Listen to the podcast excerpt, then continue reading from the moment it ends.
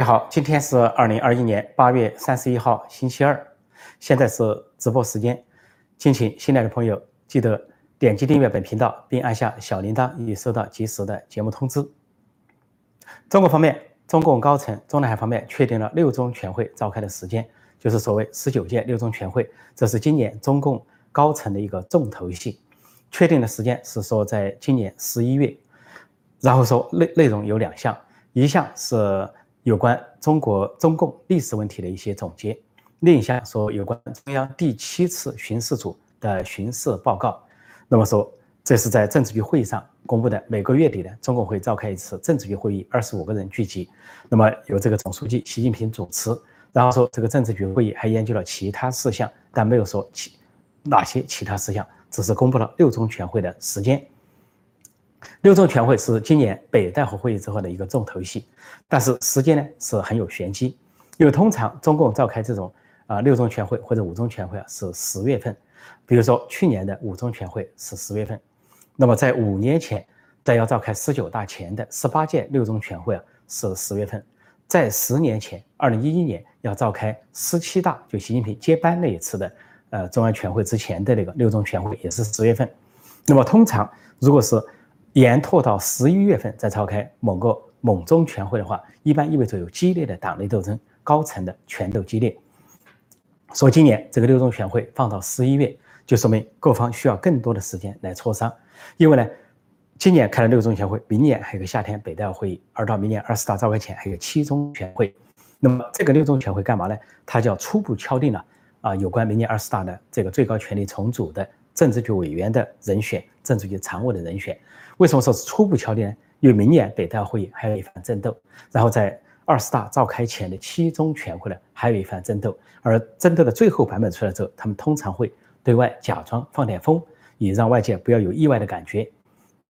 所以这一次的六中全会延拖到十一月，证明了各派都在激烈卡位。习近平、习家军、团派啊、反习势力，还有政治老人的意见，都会继续的卡位。比如政治局委员中，二十五个政治局委员。啊，除了七常委之外的啊，其他十八个啊政治局委员随进随出，哪派多哪派少，还有政治局常委中啊谁退谁上等等，都有一番激烈的争执。因此呢，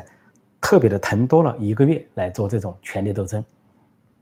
最近几天，中国是不断的开会，开了好多个会议，什么深改会，深改会就是所谓中央深化改革什么委员会，中央委员会的一个会议，还有呢就是。啊，全国政协召开了一个十三届十八次会议，还有包括刚才我提到的政治局会议，还有所谓少数民族的文艺汇演等等，这些会议呢有个看点，这看点就是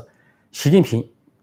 呃抢风头，尽量的高调，但是汪洋呢这个尽量的低调，尽量避风头啊，似乎呢汪洋在避习近平，不要让习近平对他有所的啊妒忌或者是怀恨，但是习近平方面呢不断的这个是一会儿是发文章，一会儿是发指示。然后是抢风头，生怕呢经过北戴会之后自己声望受挫，或者生怕给外界一个感觉呢自己啊已经不算一回事。在这一系列会议中，有两个会议的看点，呃，说政协这个会实际上一切如常，政协这个会叫十三届十八次会议啊，开幕啊中间开会还没有闭幕，那么作为政协主席、政治局常委的汪洋呢，他就出席会议，跟以前一样，通常由政协副主席主持会议。中间呢有政协的常委在发言，政协委员在发言，如此而已，那没有什么异常。那么比较有看点的就是前年呃同一天八月三十号召开了一个所谓啊中央深化改革委员会的会议，这个深化改革委员会汪洋不是成员，那么习近平是组长，李克强副组长啊，这个王沪宁啊和这个韩正呢都是所谓的呃组员这一类的主任委员等等。但是在北大会议之后呢，刚刚结束啊。有一个中央财经委会议，汪洋也不是成员，但是汪洋不仅参加了会议，还出席了会议，列在这个习近平、李克强之后，把他名字。按道理，深改委这次会议，汪洋也应该出席。根据北戴会议的精神，或者说他应该要扮演的角色，但是显然习近平听到了海外海内外的声音这么大，没想到这么快北戴会议就泄密了。没想到北戴会议呢，就是他连任受阻，以及呢提出汪洋代替他。这个传言走遍了天下，因此呢，这次深改委，习近平就利用自己的权利啊，深改委这个主任的呃组长主任的名义啊，把这个汪洋排除在外，因此汪洋呢没有出席这个会议，当然汪洋也不是成员。所以这看可以看出啊，习近平对汪洋是处处防范。这倒不是说他防得住明年他明年的变局，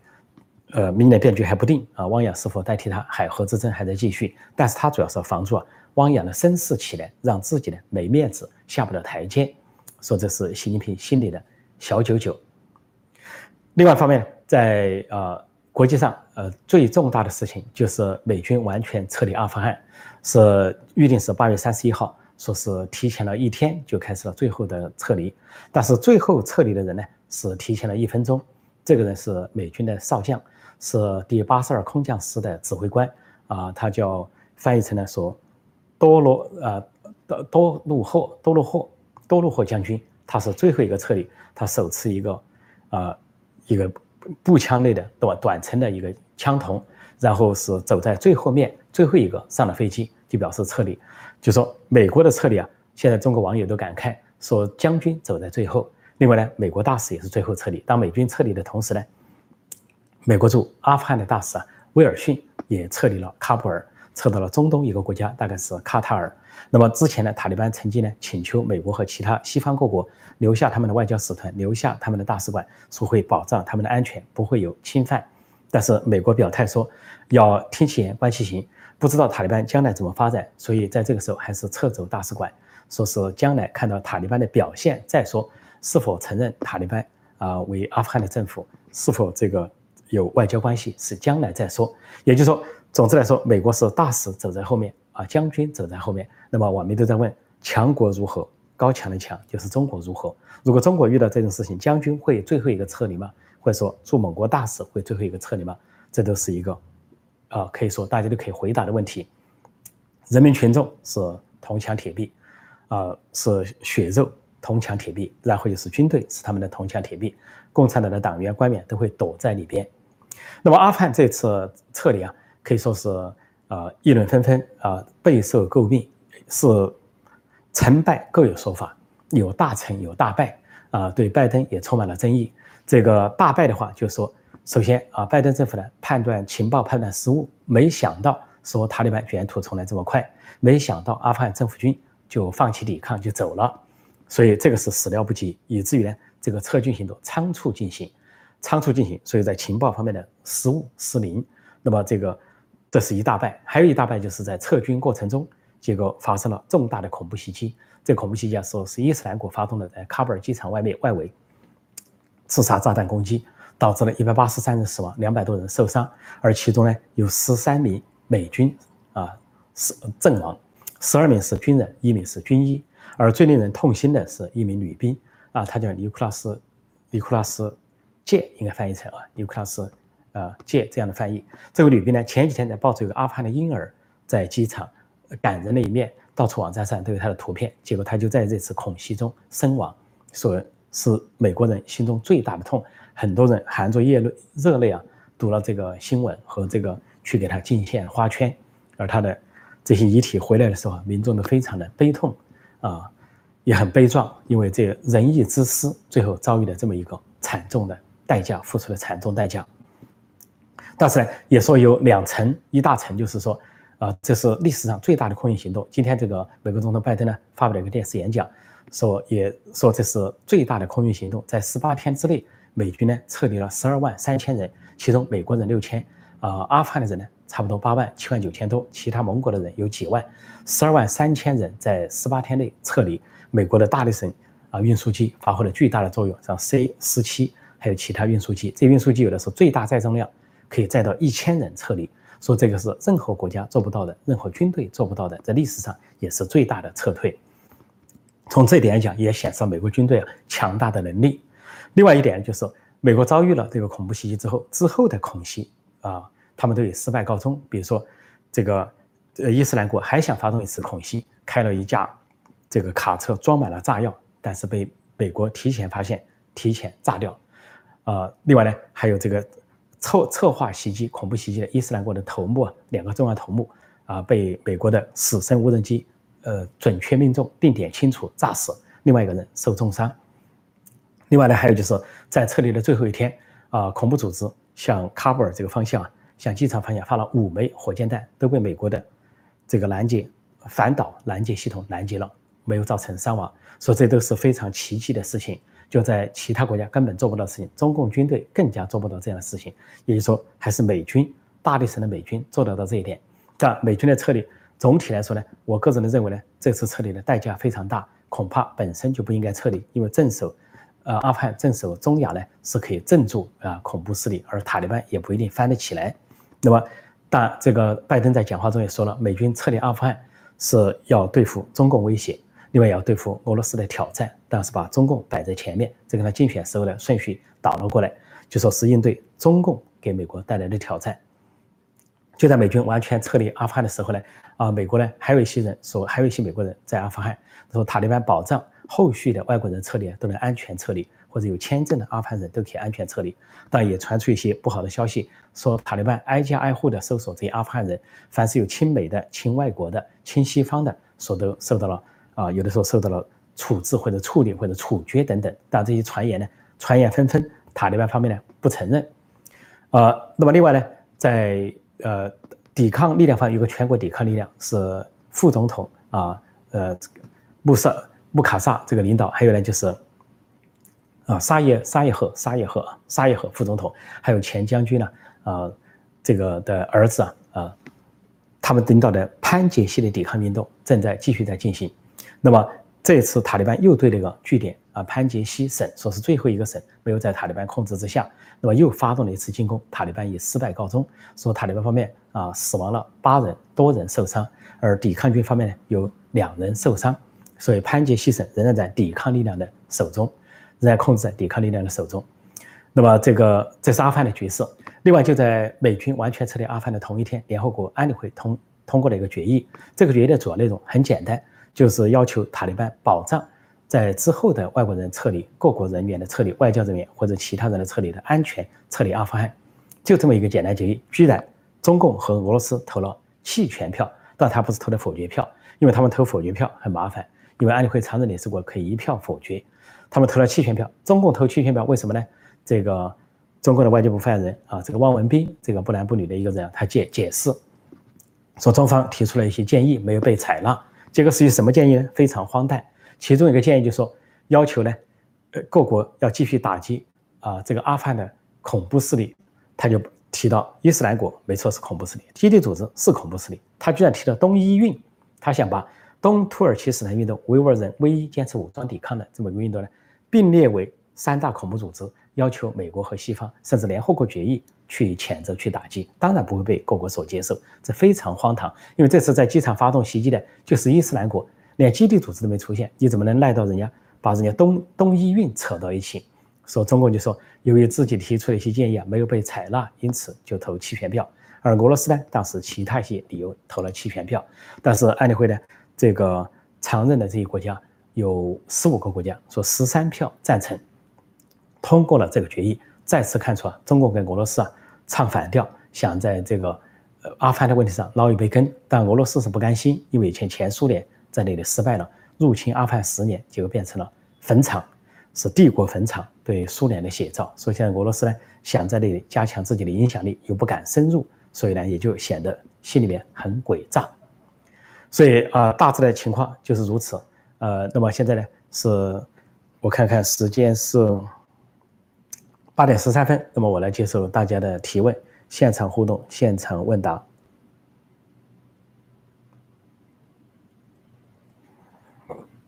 嗯，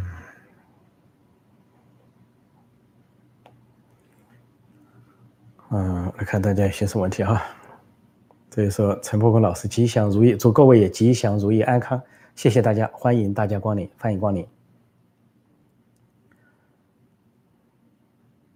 这里说体制内有袁世凯吗？不知道什么意思哈。袁世凯，袁世凯是什么意思？那么是说的早期的前面那个袁世凯，是后面那个袁世凯。辛亥革命的时候的袁世凯非常好，是南北和解啊，主张结束帝制，开启共和，当了首任大总统。但后期的袁世凯。在一些人鼓捣下称帝，演了个称帝闹剧，就留下了不好的印象。但后来又取消了帝制，后来是弃兵交加身亡。那么说哪个袁世凯呢？当然是这样的角色应该说在中国内部始终有。这里有一位读者说，习近平现在就是当年的薄熙来，当年薄熙来为了上位搞唱红打黑以获得民意，现在习近平为了保卫不下台，采用文官方式来获得底层支持保卫，说明北戴会已经确定习要交班。的确，这是一个比较有意义的判断，因为当年薄熙来啊在重庆搞唱红打黑，无外乎就造出声势往左走，造出声势之后赢得民意，以为呢。这个入场券铁定了，他进入常委会准备接政法委啊书记那个班，接周永康的班，但后来是意外发生了事情，失败。那么习近平现在是是走的是没有薄熙来的薄熙来路线啊，是高举习近平思想，但是打的暗中举的却是薄熙来的旗帜，全国范围内的唱红打黑，唱红就是搞左的一套，打黑就是选择性反腐，就是搞权力斗争。说差不多应该是一个北戴会失败之后的一个表现。说在其他节目中已经讲了，这是习近平相当于最后的疯狂。说今年这一年非常的凶险。而六中全会，我刚才提了六中全会有一点，说要看中央巡视组的这个巡视结果。那么这就对对各派都是一个考验。那么巡视组可能巡视到习家军的人，也可以巡视到反习阵营的人。习家军现在浙江、河南两省都沦陷或者受到包围。那么，如果巡视组发现了习家军的问题，那么就对习近平方面进一步的不利。那么他可能在卡位战呢，有可能就少几个名额。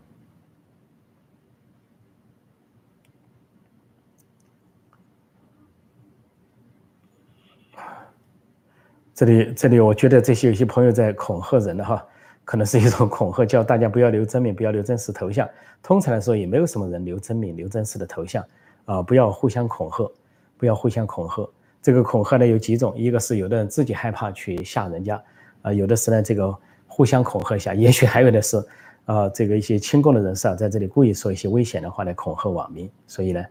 啊，这些话还是不宜多提的好。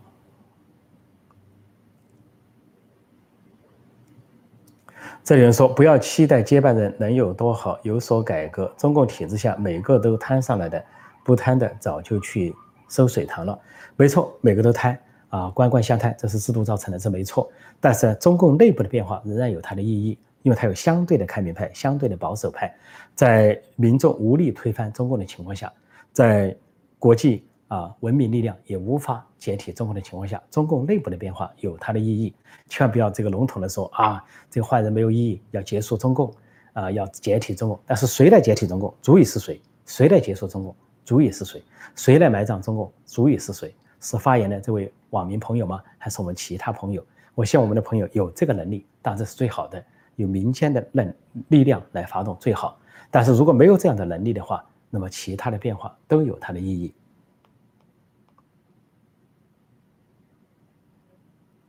只能说陈大师是崇仰北洋军阀的，这个是大错特错。没有人谈得上崇拜北洋军阀。应该说，北洋时代是中国最好的时代。就是第一个中华民国，一九啊一二年到一九二七年是中国最好的时代。那个时候，言论自由、新闻自由、出版自由啊，选选举啊，国会选举。另外呢，有这个呃，结束了很多的不平等条约，整个展开了大建设，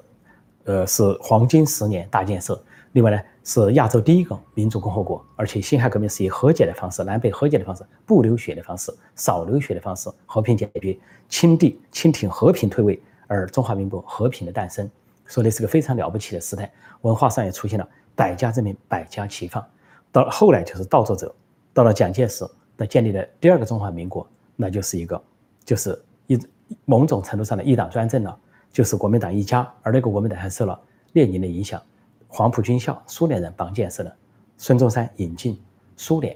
苏联势力说给中国埋下次祸。再后的一九四九年更是大倒退，整个比过去的王朝都不如，大倒退，千百万人头落地，千百万人被饿死，那就是共产党一党专一党独裁，遍地是灾。所以呢，整个中国近代史啊就是一个倒作者的历史。相对而言，北洋时代是最好的时代，就这个意思。说对。至于说个人，那是另外一回事。没有人去崇拜的一些个人，什么北洋军阀，我们只讲那个时代那个制度。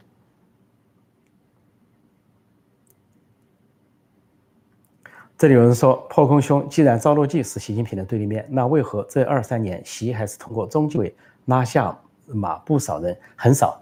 呃，你要说拉下下面的呃这个部级的、副部级的当然是可以。但是他第一任呢，跟王岐山搭档，王岐山中纪委书记，他们两人搭档的时候，拉下了很多高层的人马，啊，卸任的政治局委员、政治局常委，啊，当过军委副主席的，啊，当过这个中办主任的等等，拉下很多。但第二任这就不存在，完全不存在这个级别的人，拉下的最多就是副省部级这些人，连省部级的都很少。另外呢，也就是陕西拉下了一些啊，挖了一些赵乐际的墙角啊，赵乐际以前的旧部，像赵振勇都已经不是陕西省委书记了，是人大里面当一个闲差了，给拉了下来，是报复赵乐际。他是通过中纪委副书记徐林义啊去办的这个事情。但是赵乐际本身也发威，拉下了很多其他人马。所以呢，你说他能不能拉下人马？习近平也能拉下一些人马，赵乐际也能拉下一些人马。但是呢，总体上的习近平的第二任呢？啊，中纪委赵乐际相对独立，受政治老人公推，相对比较独立，说没有被习近平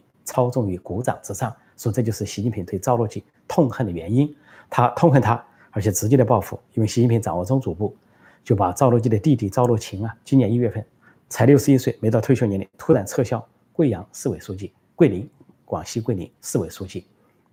撤销了，直接就是打脸赵乐际，那赵乐际也就不客气了，说赵乐际。应该说有几次行动，一个就这一次最近的就是围困浙江的浙江新军，抓了杭州市委书记。另外在早之前的话，就说，呃，上海和重庆这两个习家军的重镇啊，公安局长兼副市长都落马，有可能是赵乐际的大手笔。当然，另一种可能我说是习近平防范接班人的一个做法。但是中纪委他完全可以查办这种副市长、直辖市的副市长兼公安局长，而不需要上报中央，他就可以发威。所以呢，总体说呢，第二个任期啊，习近平跟赵乐际啊是死对头。那么这两天有一个会呢，啊，昨天呃，今天三十一号，中国那边有个会，看少数民族的汇演，有习近平出席，啊，有这个李克强、汪洋、王沪宁这四个常委出席，有三个常委没出席，一个是栗战书，一个是韩正，这两个是预定明年要退的，但是赵乐际也没有出席，赵乐际呢是应该是在。呃，明年是最年轻的，六十五岁。我想赵乐际这次没有出席这个文艺汇演呢，是因为赵乐际在隐身办大案。因为作为中纪委书记啊，经常有神秘的、神秘的行踪。比如说，他可以坐镇浙江、坐镇河南，而秘而不宣。说原来王岐山在第一任就经常这么干，叫做隐居一段就有大案办出来。说现在赵乐际也可能处于隐居状态办大案。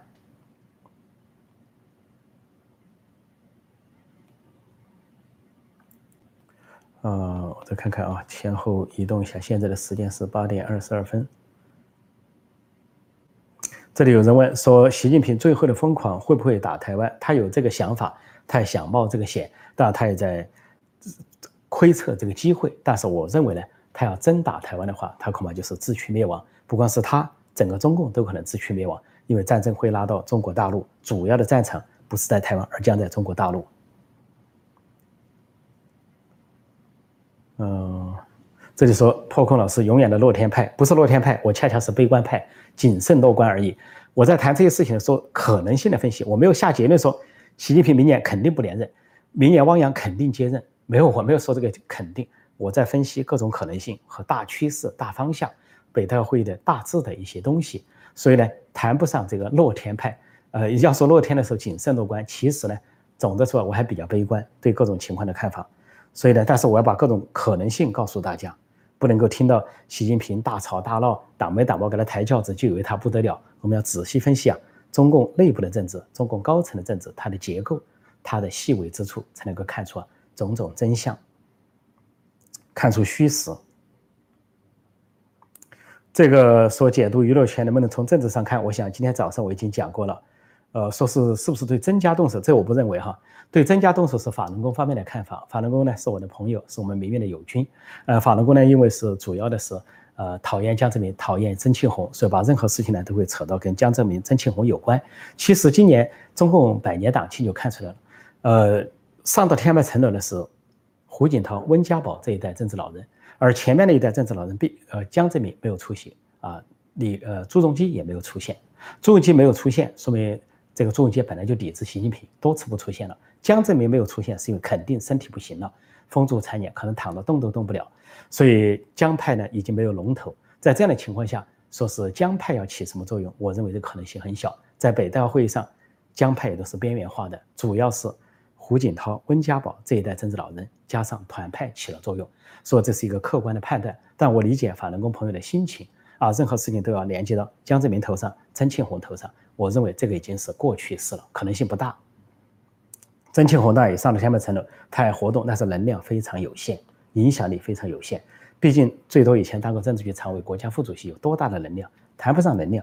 影响不了什么。但曾庆红是推了习近平上去，然后江泽民又推一把，是习近平是江曾推上去的。呃，但是呢，习近平现在跟江江曾的联盟也打不破团派和胡锦涛、温家宝这一批政治老人，所以他是靠江派残余。但是呢，实际上跟法轮功朋友的判断相反，就习近平跟江派是某种合谋，尽管早期发生了一些斗争，他是某种合谋，但是呢，这种合谋也不足以抵抗团派和呃胡锦涛、温家宝这批政治老人的反击。现在的时间是八点二十五分。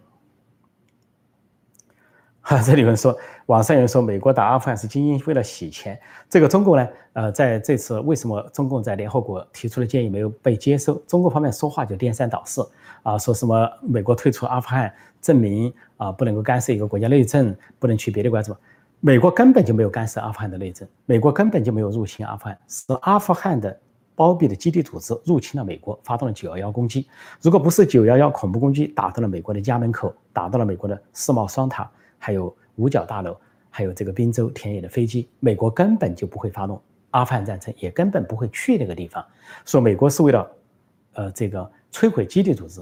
推顺便推翻了塔利班政权，因为塔利班政权包庇基地组织，拒绝交出基地组织恐怖分子。最后美国也击杀了恐怖的主谋，就本拉登，就虽叫做什么呢？虽远必诛，这不是什么中华虽远必诛啊，这是犯我美国虽远必诛。也哪怕藏到巴基斯坦，藏到军校旁边那种小楼里，也被美国所击杀。所以呢，这个中国呢，到处扯阿富汗，扯到伊拉克就是为了石油啊，扯到阿富汗是为了洗钱，这都是中共啊，因为是口，他们只有利益，中共只有利益，只有钱，他们就用这个来解释。关于这次美军这个士兵的这呃这个呃这个女兵呢，抱温教婴儿的女兵，她这个恐怖袭击死亡之后，中共居然也诋毁她。啊，说那位被美军呃当宣传用的网站上的女兵啊被炸死了。这宣传在美国不存在，这个词就不存在。propaganda 只有中国、纳粹德国、中国共产党、苏联啊、古巴、北朝鲜这样的国家有宣传这个词，也有宣传这个部门。美国就根本不存在宣传。人家一个女兵抱婴儿的相片上了美军的网站，上了某个网站，放了某个头条，那根本跟宣传无关，那本来就是一个现实的存在。那么他。后来恐袭身亡，那是让美国人民深感悲痛的事。中国呢，不仅没有去悼念人家，反而说一些闲闲话，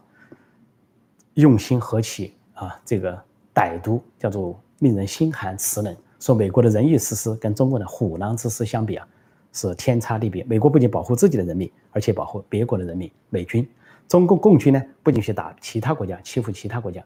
更重要的是欺负中共，呃，中国自己的人民。说网民总结一句话说得好。说谁说共军没打过胜仗啊？见证七十年来，谁说的对外每战必败啊？唯一的胜仗就是六四大屠杀，二十多万正规军开到北京，团团包围，冲进城，对手无寸铁的北京市民和学生大开杀戒，学生和市民英勇抵抗，抵抗了一天一夜，寡不敌众，因为没有枪炮。党卫军取胜，解放军取胜，共军取胜，那是唯一一场共军的胜战，七十年唯一一场胜战，对自己的人民开枪镇压自己的人民。消灭自己的人民。哦，现在的时间是八点二十八分，我看是时间差不多了。呃，这个。说是以后的这个成败，呃，种树的大时代，这个阿富汗的局势当然还没有完，呃，至于说有些武器落到塔利班手上，但是美国这边说那些武器啊，经过处理已经用不上，而有些塔利班在炫耀他们缴获了美国的飞机或者政府军留下的武器，但是那些武器里边光监控功能他们就受不了，那些监控功能呢，足以了解塔利班内外的各种情况，所以呢，塔利班呢，别以为得到了战利品，恐怕是得到了某种。这个陷入了某种陷阱。那么，由于时间关系，我现在就讲到这里。感谢各位的收看收听，并提醒新来的朋友点击订阅本频道，并按下小铃铛以收到及时的节目通知。谢谢大家，明天再见，拜拜。